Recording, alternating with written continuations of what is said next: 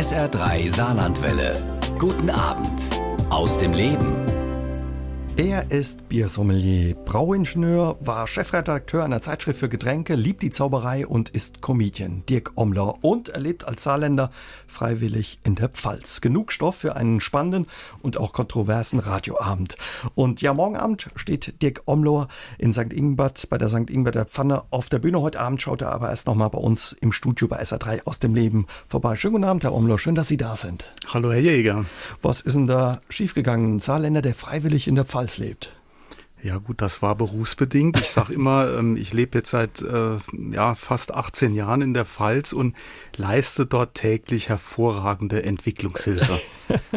in Maikammer leben Sie, ne? in der ja, Südpfalz. Genau, ja. Gibt es guten Wein wenigstens? Gibt es hervorragenden Wein und aber leider keine Brauerei. Und wie schicken Sie sich die Pfälzer? Funktioniert's oder? Funktioniert super. Also ganz nette Leute, wirklich. Also Sie sind in Homburg groß geworden. Ähm, was verbinden Sie heute noch mit dem Saarland? Gut, ich habe Familie hier wohnen, mein Onkel, Tante. Ähm, äh, ich bin immer, Saarland ist ein Stück Heimat für mich. Ne? Ich habe auch in Homburg, wenn ich regelmäßig dort bin, die Brauerei, man fährt an der Brauerei vorbei, man, man riecht die Brauerei, man, man sieht, äh, wo man aufgewachsen ist. Das ist also äh, ein großes äh, Glücks- und Heimatgefühl. Mhm. Dieser Geruch von der Brauerei in Homburg, ist das sowas, was Heimat ausmacht? Auch das macht auch Heimat aus. Ich hatte Luftlinie vielleicht 200 Meter von der Brauerei entfernt gewohnt und dann hat's regelmäßig über der Woche hat's immer nach, ja, nach Brauerei gerochen. Dieses typische Malzige, das in der Luft lag. Manche mögen das, manche mögen es nicht. Ich habe es immer geliebt. Mhm. Das hat dann auch ein bisschen dazu beigetragen, dass Bier eine große Leidenschaft von Ihnen wurde. Da unterhalten wir uns später noch ein bisschen ausführlicher drüber. Wie ist es aber, wenn Sie jetzt in Saarland kommen, wie heute, haben Sie, glaube ich, auch Familienbesuch gemacht, ne? Ja, heute habe ich meinen Onkel besucht. Der wohnt in Bübingen und äh, schöne Grüße von hier aus. Er hört uns zu. Er hört uns zu. Ja. Uns. Das ist wahrscheinlich schön auch, wenn man sich einfach dann äh, regelmäßig oder ab und zu mal sieht wieder. Ja, ne? das ist einfach... Äh, wie gesagt, Stück Heimat und eine Familie und äh, das ist, das ist äh, großartig. Sie haben schon gesagt, bei den Pfälzern fühlen Sie sich auch als Saarländer wohl. Nichtsdestotrotz, wie oft müssen Sie sich, das ist ja so eine Hassliebe, man, man ja, kappelt sich so ein bisschen oder nimmt sich liebevoll auf den Arm. Wie oft müssen Sie sich einen Spruch anhören oder einen Witz über die Saarländer? Ständig, ständig. also ständig. Wenn Sie in der Pfalz sind und Sie hören sofort, dass ich dann Saarländer bin, äh, dann kommt immer irgendein Saarländer Witz, den ich natürlich schon also noch nie gehört habe vorher. Ist klar. Was ist Ihr Lieblingswitz? Fällt Ihnen einer ein? Pfälzer in die Pfalz, Saarländer in die Saar. Ne? Das ist so der Spruch, der kommt, ja, zu 90 Prozent, der kommt immer. Und Ihr Lieblingswitz als Saarländer über die Pfälzer? Ich sag immer, über dem Saarland lacht die Sonne, über Rheinland-Pfalz die ganze Welt. Ne? Schon als Kind hat Dirk Omler sich für Zauberei begeistern können. Er hat die Tricks aus dem Yps-Heft vorgeführt. Doch bevor es mit der Zauberei richtig ernst wurde, hat er sich mit einem ganz anderen Zaubertrank beschäftigt, dem Bier. Denn irgendwie konnte auch nicht anders, denn er ist in Homburg in der Nähe der Brauerei aufgewachsen. Und heute Abend ist er mein Gast bei SA3 aus dem Leben. Sie haben uns ja schon ein bisschen verraten, der Duft der Brauerei in Homburg ist so eine Kindheitserinnerung, den Sie auch mögen. Kennen Sie sich, äh, können Sie sich auch noch erinnern, wann Sie das erste Mal probiert haben, diesen Zaubertrank Bier? Also ich habe ehrlich gesagt das erste Mal probiert, da war ich so vier, fünf Jahre alt, äh, ganz heimlich aus so einer Flasche, so ein Rest.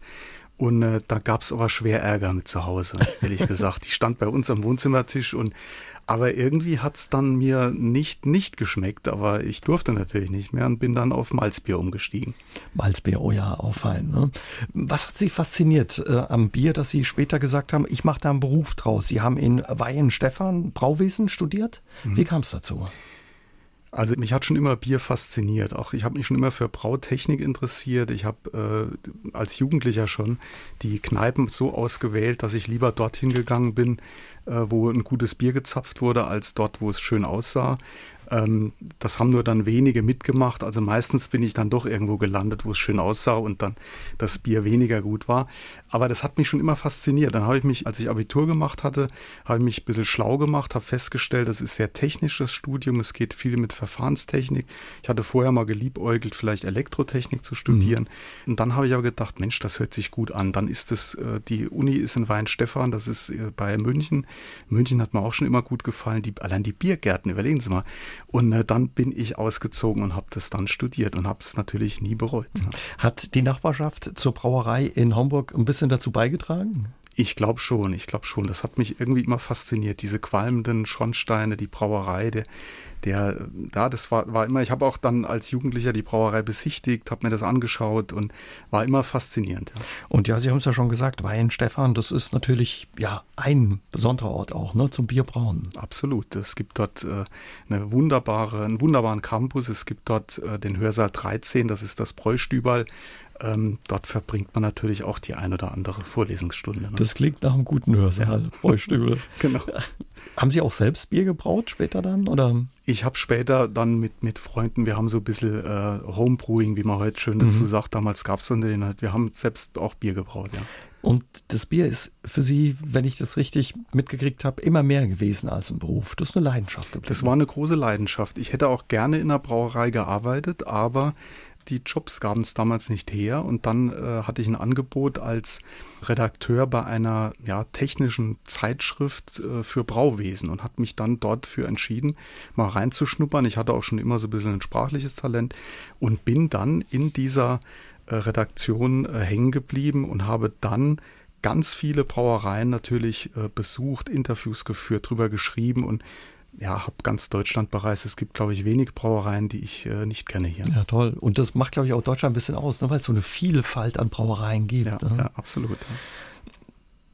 Die letzten Jahre hat sich auch unheimlich viel getan in der Bierszene. Craft-Bier-Bewegung wahrscheinlich auch spannend einfach gewesen. Hat. Ja, hat, äh, absolut faszinierend. Als ich äh, das erste IPA hier mal getrunken hatte, ich habe gedacht, was ist das denn? Das kann, das kann doch nicht wahr sein. Und äh, jetzt inzwischen gibt es ja in den, in den großen Städten, es gibt auch äh, hier in Saarbrücken gibt es ja Kraftbier-Shops und es gibt die tollsten Sachen. Aber das, das, was mich am meisten freut, ist, dass diese Kraftbierbewegung ausgelöst hat, dass die Brauereien wieder mehr äh, Bier-Spezialitäten auch brauen. Also auch die äh, Brauerei aus Homburg, die braut ja inzwischen auch ein helles, die brauen verschiedene äh, Bierspezialitäten, die die Abwechslung reinbringen. Und das ist für mich das Tollste an der mhm. Nummer. Oder auch mal ein Bier noch mal rausgeholt haben, was eben wieder verschwunden war aus dem Sortiment, aus dem Markt, was vor ein paar Jahrzehnten mal gab, ne, die jetzt wieder da sind. Ja, ja. Also das ist für den Bierliebhaber was Tolles. Sie haben auch ähm, in Ihrer Zeit als Journalist, äh, der Sie über Bier geschrieben haben, ein Tagebuch geführt auf einer Webseite mit großem Erfolg. Was gab es da alles zu lesen?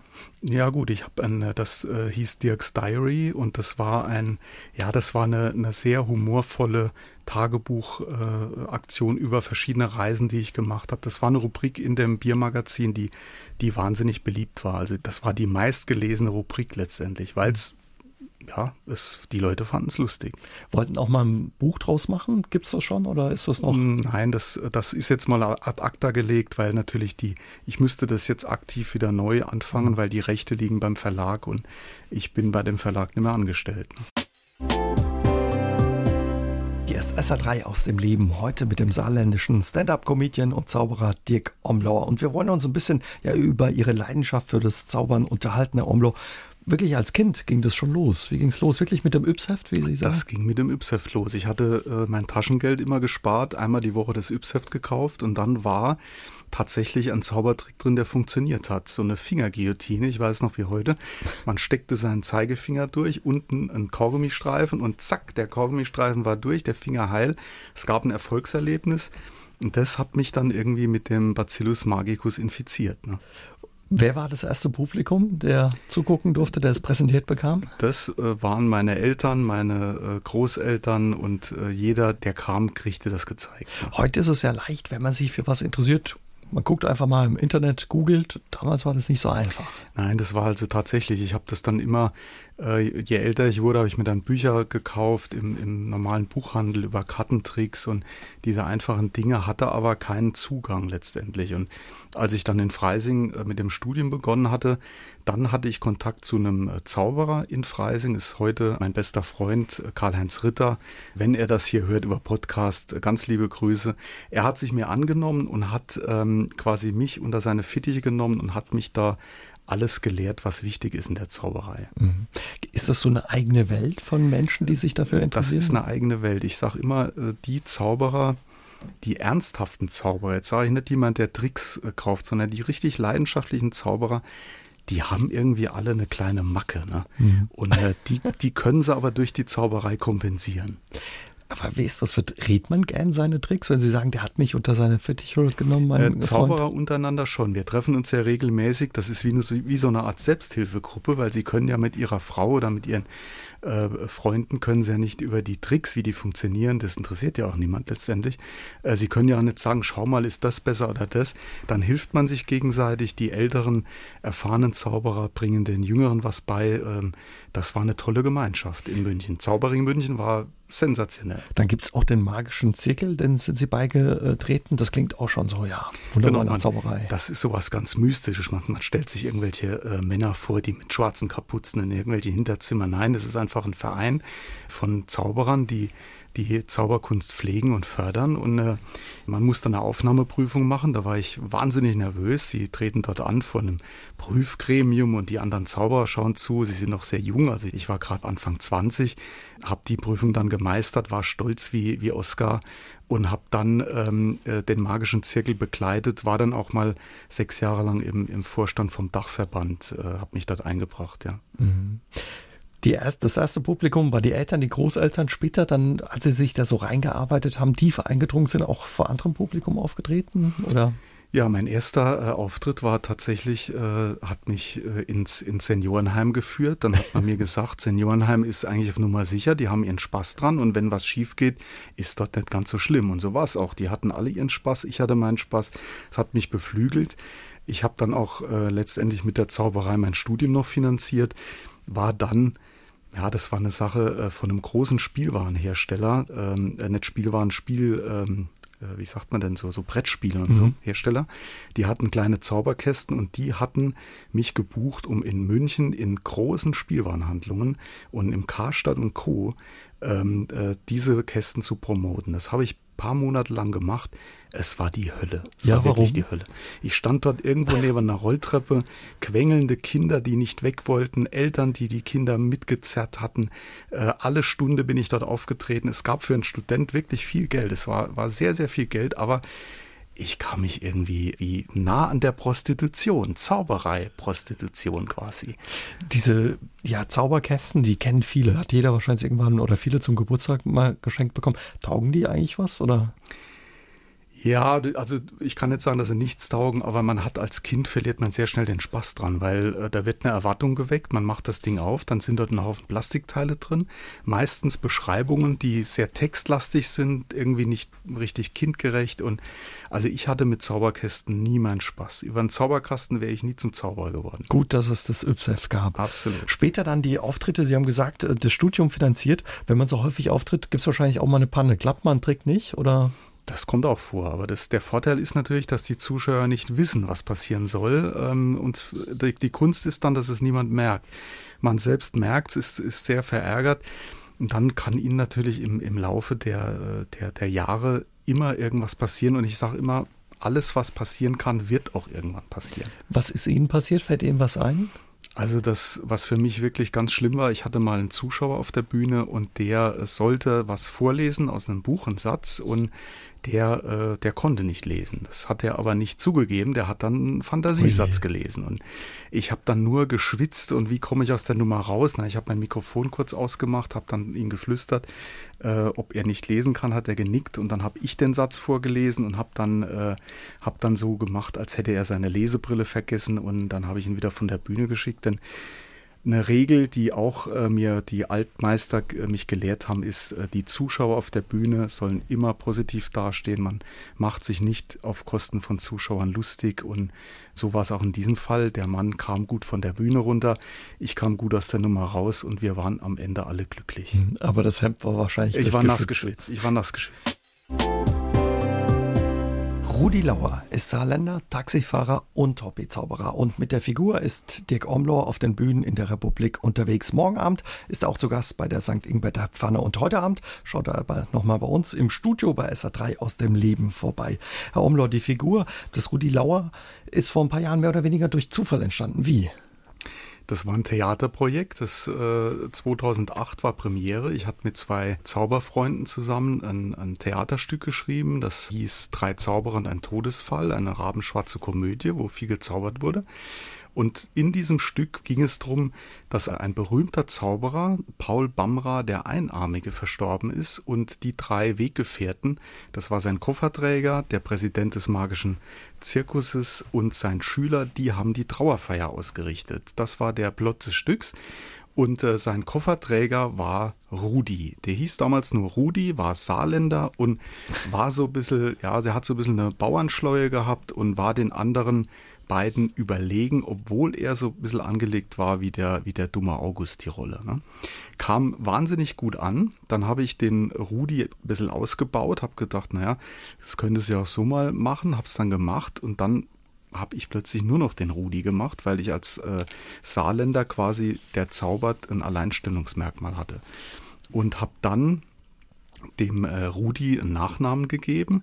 Äh, der hieß dann Lauer, dann äh, ist er verheiratet mit Erika, hat eine Tochter Nicole und wohnt im Saarland. Er ist Taxifahrer und Hobbyzauberer. Und was er so alles erlebt mit seiner Familie in seinem Beruf als Taxifahrer, als Zauberer, das erzählt er auf der Bühne und zaubert dabei fast so nebenher. Das passiert ihm einfach. Er steht auch nicht da wie der große Zampano, sondern die Zauberei ist, ja, er geht im Grunde fast drüber hinweg. Mhm. Und die hat viel erlebt dann offenbar, wenn er als Kofferträger hat, mit dem großen äh, Meister unterwegs wahnsinnig war. Ne? viel erlebt und äh, erzählt auch immer wieder, ja, Paul Bamra, er hat sich viel von ihm abgeschaut, dass er heute teilweise sogar mit Erfolg vorführt. Alltagsgeschichten sind es, die er erzählt. Sie haben gesagt, ja. er ist mit der Erika verheiratet, die Tochter ist die Nicole. Was sind das für Geschichten, die Sie da als Rudi Lauer erzählen? Ja, ich erzähle zum Beispiel, dass die Tochter immer Selfies macht und ich erzähle von unserem Urlaub, Urlaubsgeschichten. Ich also es geht ringsrum, was, was Lauer so erlebt. Er hat auch einen Hund, gibt es auch eine Geschichte mit seinem Hund und wie er dazu kam. Es ist eine Unterhaltung, die sehr leicht ist. Also keine schwere Kost, sondern leichte Unterhaltung, aber sehr lustig. Ihm bringt auch nicht so schnell was aus der Ruhe, ne? den Rudi Lauer. Nein, Rudi Lauer nicht. Also den, den Dirk Omler ab und zu schon, aber der, der Rudi bleibt ruhig. Da ist der Rudi äh, ja richtiger Saarländer. Absolut, ja. ja Lauer ist saarländischer Name. Auch, Lauer oder? ist saarländischer Name. Ich habe lang, hab lang überlegt, welchen Namen man nehmen könnte, aber äh, Backes war leider schon besetzt. Äh, äh, und dann war Lauer, war eigentlich, ist auch sehr eingängig, Rudi Lauer. Mhm. Das war gut. Gab es Vorbilder für die Figur? Nein, eigentlich nicht. Also, ich war, äh, also was klar, man hat immer so ein bisschen äh, den Gerd Dudenhöfer vor Augen, der ja als Saarländer auf der Bühne ist, aber damit hat äh, Rudi Lauer, außer dass er den gleichen Dialekt spricht, nichts gemein. Mhm. Wie wird aus Dick Omlor Rudi Lauer? Ich ziehe meine Brille an, meine Weste, meine, meine Kappe und äh, dann äh, habe ich schon eine andere Optik, weil die Brille hat eine gewisse Stärke drin, die aber nicht entspiegelt ist. Man hat eine andere Optik und schon bin ich Rudi Lauer. Das geht, geht sehr schnell. Ich kann, äh, ich switche um und dann ist das Frappierende, ich denke dann auch wie Rudi Lauer. Meine Frau sagt manchmal zu mir, wenn wir irgendwie beim Frühstück sitzen, jetzt bist du wieder der Rudi Lauer. Das versuche ich dann natürlich zu vermeiden. Merken Sie auch in der Körperhaltung, da verändert sich was? Oder? Äh, ja, da verändert sich was. Die, wenn ich die Weste dann anhab und äh, ich habe dann auch andere Schuhe an, Rudi Lauer läuft auch ein bisschen, hat einen anderen Gang. Also das ist schon ein eigener Typ. Ist eigentlich beängstigend, ne? Wie ist es, wenn man mit äh, Rudi Lauer am Frühstückstisch sitzt? Ja, es ist so, ich als Dirk Omdor überlege mir natürlich in jeder Gelegenheit, was würde jetzt Rudi Lauer dazu sagen? Wie würde er damit umgehen? Kann man da eine Nummer draus machen? Das ist also immer in meinem Alltag dabei und da kommt es auch vor, dass ich dann mal in einem feinen Restaurant bei einem Menü Ideen habe und spreche mir die dann auf mein äh, Diktiergerät drauf. Und der Kellner denkt dann, ich wäre ein Restaurantkritiker. Was macht der da? Ja, der schaut, die schauen alle ein bisschen komisch. Aber das, dann, wenn mir gerade was einfällt, bevor es dann wegrutscht, ne? Gab es da so eine Situation, wo Sie letztens so erlebt haben, wo Sie dachten, Mensch, das wäre was für ein Rudi?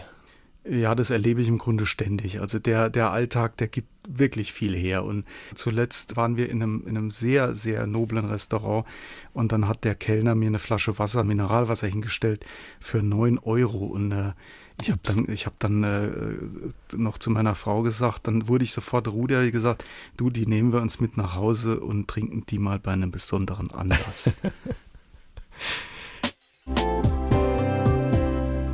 Ja, Rudi Lauer ist Saarländer, Taxifahrer und Hobbyzauberer. Und heute Abend ist das Original und seine Kunstfigur mein Gast bei SA3 aus dem Leben. Agi Staller hört uns zu, Herr Omlohr, und der kann sich gut ähm, ja hineinfühlen, was Sie erzählt haben vorhin. Dieser Geruch aus der Brauerei in Homburg, den kennt er auch aus seiner eigenen Kindheit. Er war übrigens elf, als er das erste Mal am Bier genippt hat, mag auch die Zauberei und er würde von Ihnen gerne wissen, was mögen Sie mehr, das Bier oder die Zauberei? Das ist schwierig zu beantworten. Ich mag beides äh, unheimlich gern. Äh, ich, die Zauberei ist eine ganz, ganz große Leidenschaft von mir und am liebsten mag ich natürlich ein Bier nach der Zauberei. Das schmeckt bestimmt gut ja. dann.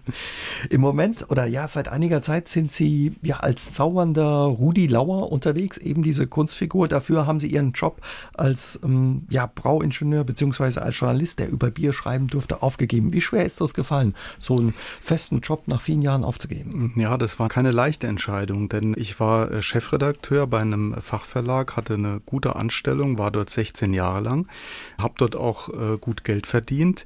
Ich bin nicht reich, aber ich habe ordentlich Geld verdient, es hat äh, gut hingekommen. Und jetzt kommt auf einmal die Gelegenheit, eine sehr renommierte Künstleragentur und Management äh, nimmt sie mit ins Boot, sie machen Vertrag. Und ähm, dann ist es natürlich so, das ist natürlich ein Traum von mir gewesen, diese Chance zu nutzen, den Rudi Lauer, meine Leidenschaft als Zauberer auszuleben. Und ich habe mir dann gedacht, will ich irgendwann im Rentensessel sitzen und denken, warum hast du das nicht versucht? Und dann habe ich mich dafür entschieden, ich habe das mit meiner Frau lang besprochen, denn ich bin ja inzwischen auch 50 und habe ein paar Verpflichtungen, habe Familie, es muss ja jeden Monat ein bisschen Geld reinkommen. Wir haben das aber ganz gut hingekriegt und ich habe die Entscheidung absolut nicht bereut. Ich habe jetzt zwar etwas weniger Zeit als vorher, ich habe auch etwas weniger Geld als vorher, aber ich fühle mich sauwohl. Mhm, das klingt gut. Mit 50 nochmal ins Abenteuer quasi. Ja. Es gibt ja unheimlich viele Comedians, ähm, wenn man Fernseher anmacht oder auch einfach mal guckt, äh, wie viele Plakate es gibt, wer da alles in der Republik unterwegs ist.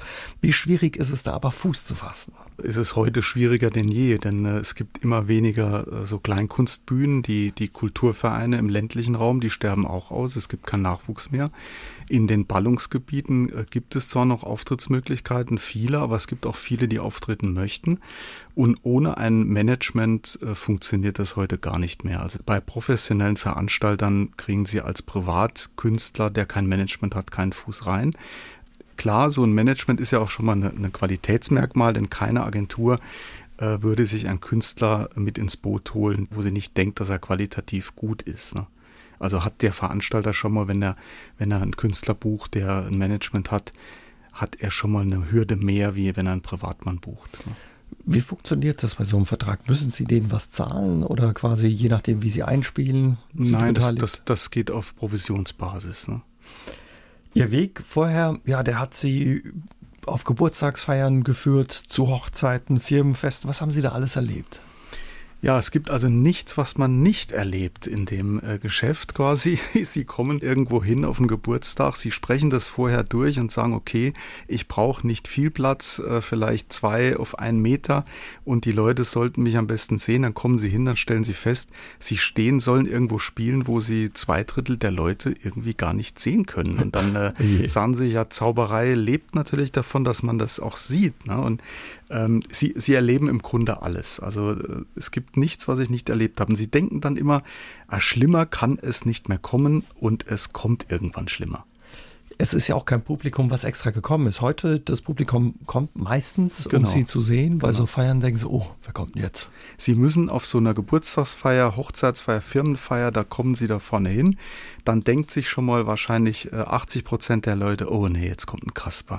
Ich will doch hier in Ruhe mein Bier trinken oder feiern erzählen. Jetzt muss ich mir ein Kasperltheater anhören. Sie müssen also zuerst mal alle Leute überzeugen, dass es sich lohnt zuzuschauen. Und das ist im Grunde der, der schwierigste Schritt, wenn, wenn Sie heute im Theater spielen, dann kaufen die Leute eine Eintrittskarte, die wollen sie sehen, sie gehen dorthin, aber auf so einem Geburtstag, da dauert es manchmal ein paar Minuten, aber ich kann Ihnen sagen, ich habe sie alle immer gekriegt. Wie haben Sie das gemacht, Herr Omler? Ich äh, fange einfach sehr fulminant an mit einem äh, Lauerspruch und dann einem sehr visuellen Effekt und dann schauen plötzlich alle hin und denken, oh, da passiert was und ach, scheint ja gar nicht so schlecht zu sein. Ich schaue doch mal zu. Was sagt der Rudi Lauer, wenn ihm keiner zuhört? Äh, mein erster Satz, wenn ich bei Privatgeburtstagen bin, sage ich immer, ähm, schlafe Sie auch so schlecht in letzter Zeit. Und dann mache ich eine Pause. Und dann gucken Sie mal alle hin. Dann sage ich, ja, früher ist das besser gegangen. Ne? Das habe ich ja meinem Doktor gesagt. irgendwie ist das früher besser gegangen. Ne? Und da hat der mir so Tablette, ne? so blaue. Ich weiß nicht, haben Sie schon mal so ein Niagara genommen? da schlafst du ja noch schlechter und auf dem Bauch schon gar nicht mehr. So, und jetzt spätestens haben sie auch äh, die Leute, die äh, ja etwas mehr Alkohol im Boot haben und dann hören sie ihnen zu. Herr Umlau, kürzlich standen Sie bei den Wühlmäusen in Berlin auf der Bühne. Wie war das für Sie? Das war sensationell. Also es war äh, ein, ein, Traum, der da in Erfüllung ging, weil das natürlich ein fantastisches Theater ist. 500 Leute sehr, sehr eng sitzend äh, tolle Atmosphäre, tolle äh, Technik, äh, ein tolles Team hinter der Bühne. Man wird äh, wirklich mit einer äh, ganz äh, schönen Wertschätzung als Künstler auch empfangen und betreut. Die Kollegen waren spitze. Florian Schröder hat das Ganze moderiert. sensationell. Es war ein Abend, also es war ein, ein, ein Glückstaumel, als ich dort weg bin. Auch ein großer Name in Ihrer Branche, ja?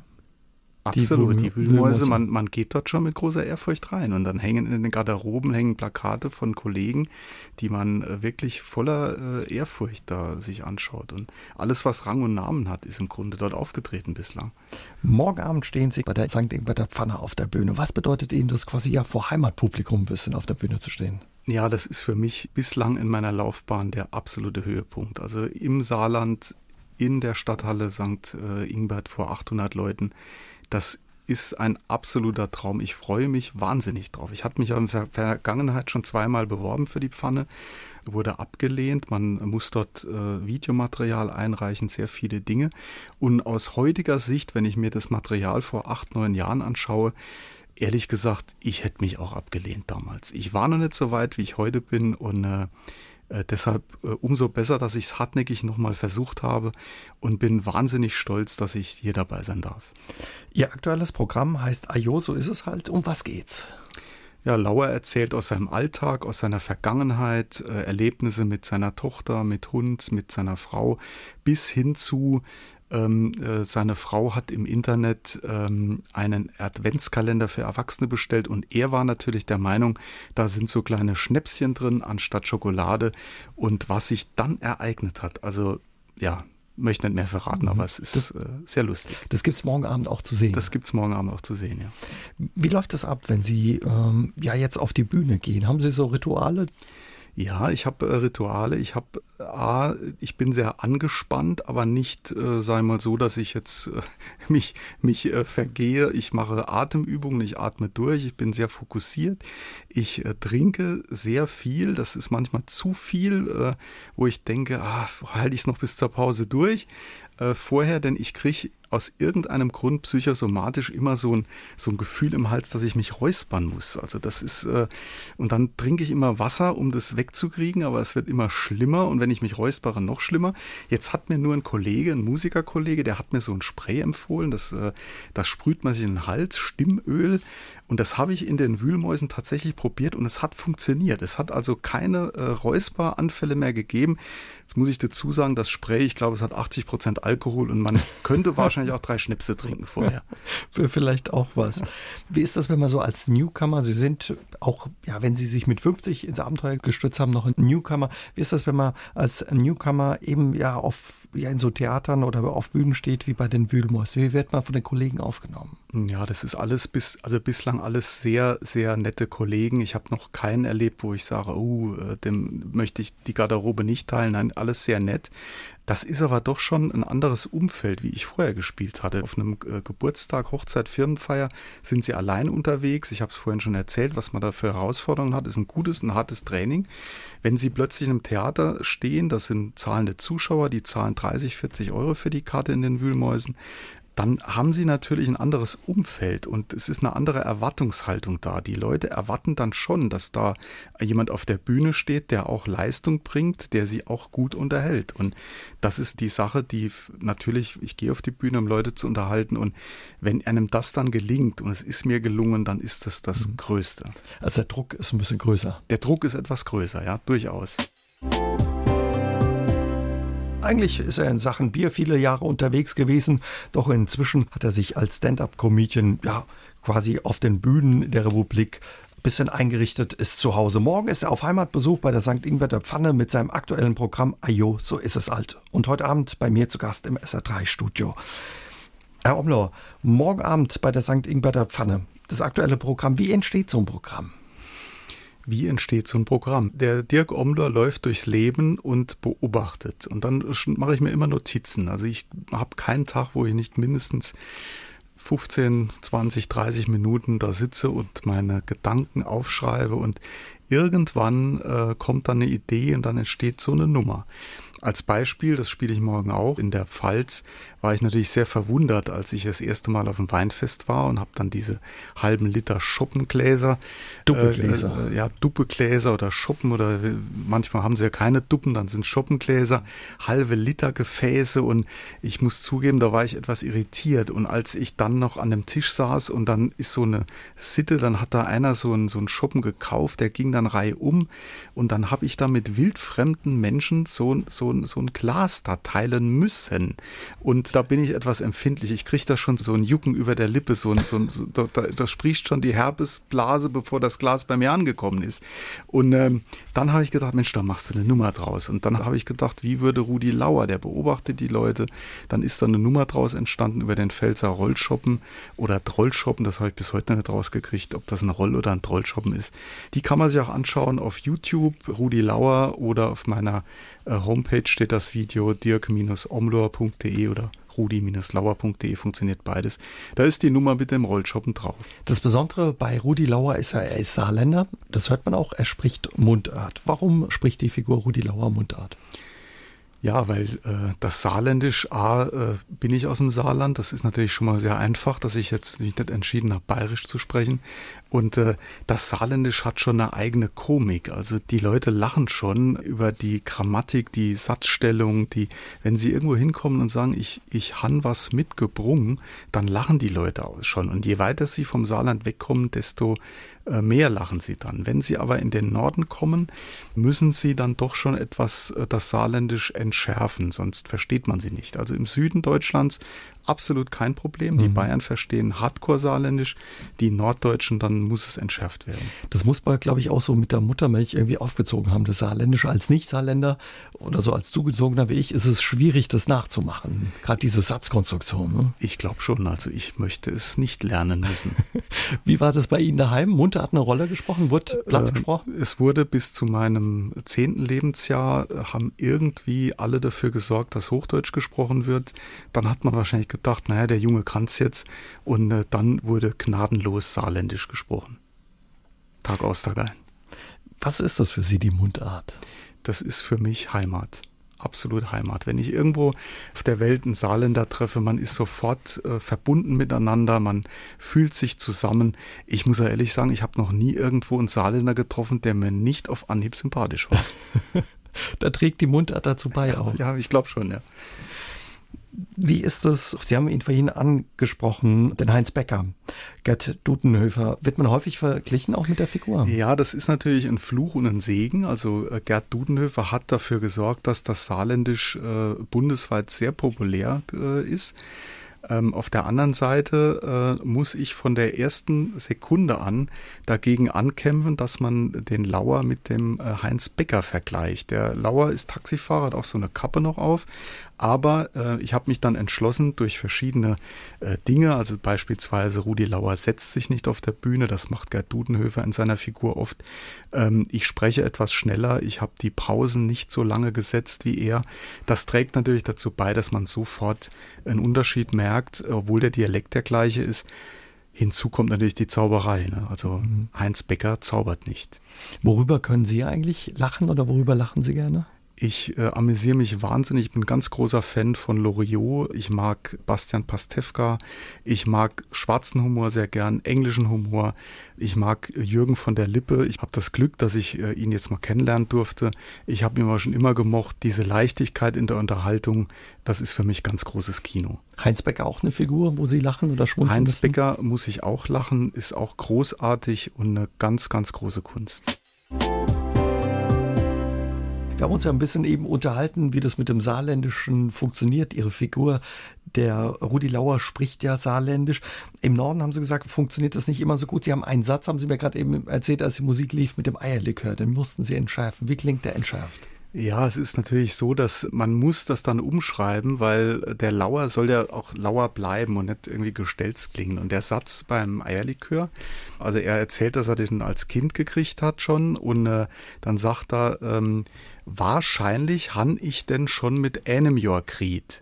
Und das versteht in Norddeutschland niemand. Und aus diesem wahrscheinlich han ich denne schon mit einem Jahr kriegt, ist dann geworden, wahrscheinlich hat man mir denne schon mit einem Jahr verabreicht. Und äh, das ist was, das ist, könnte Lauer so sagen und das passt dann auch noch zu ihm, ist dann lustig und Leute verstehen es. Mhm.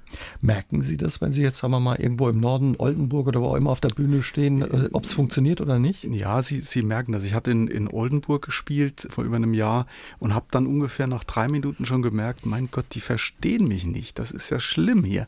Und dann habe ich natürlich immer mehr rausgenommen vom Dialekt und dann wurde es dann auch besser. Ne? Also da reagieren Sie direkt auf ja, der Bühne. Ja, ja. Muss, muss man dann machen. Ne? Und im Süden ist es einfacher. Also je näher man Richtung Pfalz-Saarland kommt. Das so und so, aber Sie können im, in Bayern, im tiefsten bayerischen Wald, können Sie äh, totales Hardcore-Saarländisch sprechen, da versteht Sie jeder. Ganz eigenartig. Aber vielleicht, weil Bayern und Saarland doch mal zusammen irgendwo eine gemeinsame Vergangenheit haben. Ne? Wer weiß, morgen Abend bei der St. Ingberter Pfanne sind es 800 Leute, die da im Publikum sitzen.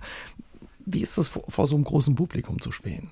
Ja, das ist natürlich eine ganz tolle Sache und man muss aber natürlich dann schon etwas anders spielen wie jetzt vor 100 Leuten, weil es dann mehr Zwischenapplaus gibt. Also die Leute stecken sich auch an mit Lachen. Es gibt Momente, wo man einfach pausieren muss, äh, bevor man weiterspielt.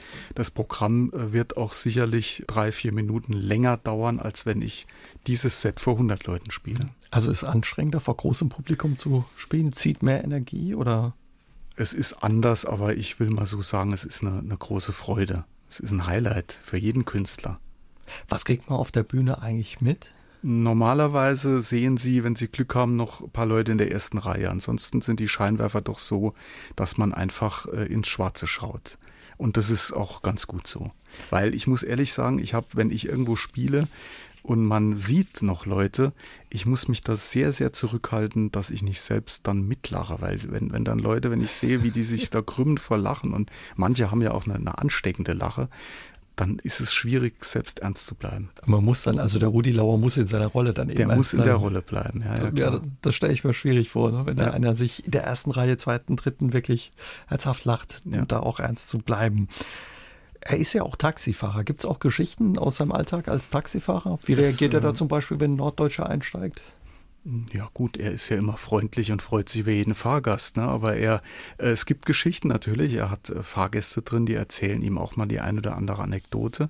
Hat er auch in seinem Programm verarbeitet, äh, morgen Abend in St. Ingbert ist es nur angedeutet, dass die, insbesondere die jungen Fahrgäste auf der Rückbank immer Selfies machen. Das äh, findet ihr doch etwas merkwürdig. Mhm. Also da muss er sich noch dran gewöhnen oder ja, ist ein bisschen genau. unheimlich. Ja. Eine, ja, ein Wesen, was immer dabei ist, auch wenn Rudi Lauer auftaucht, ist der saarländische Schnarchbär. Ich, ist mir noch nicht begegnet. Was steckt dahinter? Ja, das ist eine, äh, eine, eigene Züchtung. Rudi Lauer hat den gezüchtet. Er sieht so ein bisschen aus wie, ein, wie so ein Marder, Mischung aus Marder und Waschbär.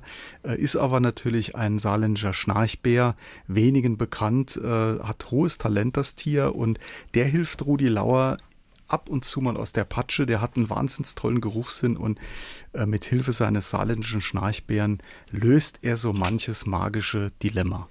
Morgen Abend auch dabei, der Schnarchbär. Der ist morgen Abend auch dabei, ja. Also, morgen Abend, Dirk Omlo bei der St. Ingberter Pfanne. Ein paar Restkarten gibt es noch? Habe ich gehört, es gibt noch ein paar Restkarten. Schlagen Sie zu. Wer Lust hat, kann vorbeikommen und sagt, Mensch, den Mann will ich mir mal angucken, erfahren, äh, ja, wie die Figur Rudi Lauer ist. Ansonsten, wann kann man sie wiedersehen?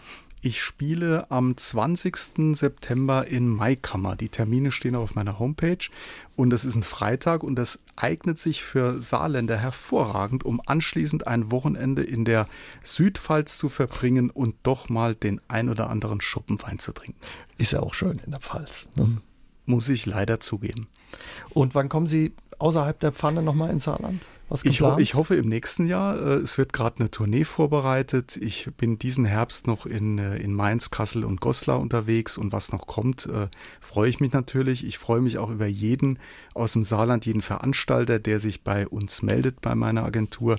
Ähm, ich würde mich freuen, nächstes Jahr nicht nur einmal im Saarland zu spielen. Da würden wir uns auch freuen, freuen uns, wenn Sie eben ins Saarland kommen und wünschen Ihnen erstmal alles Gute, ja, beim Leben Ihres Traumes, Herr Umler. Vielen, vielen Dank. SR3 aus dem Leben. Immer dienstags im Radio, danach als Podcast auf sr3.de.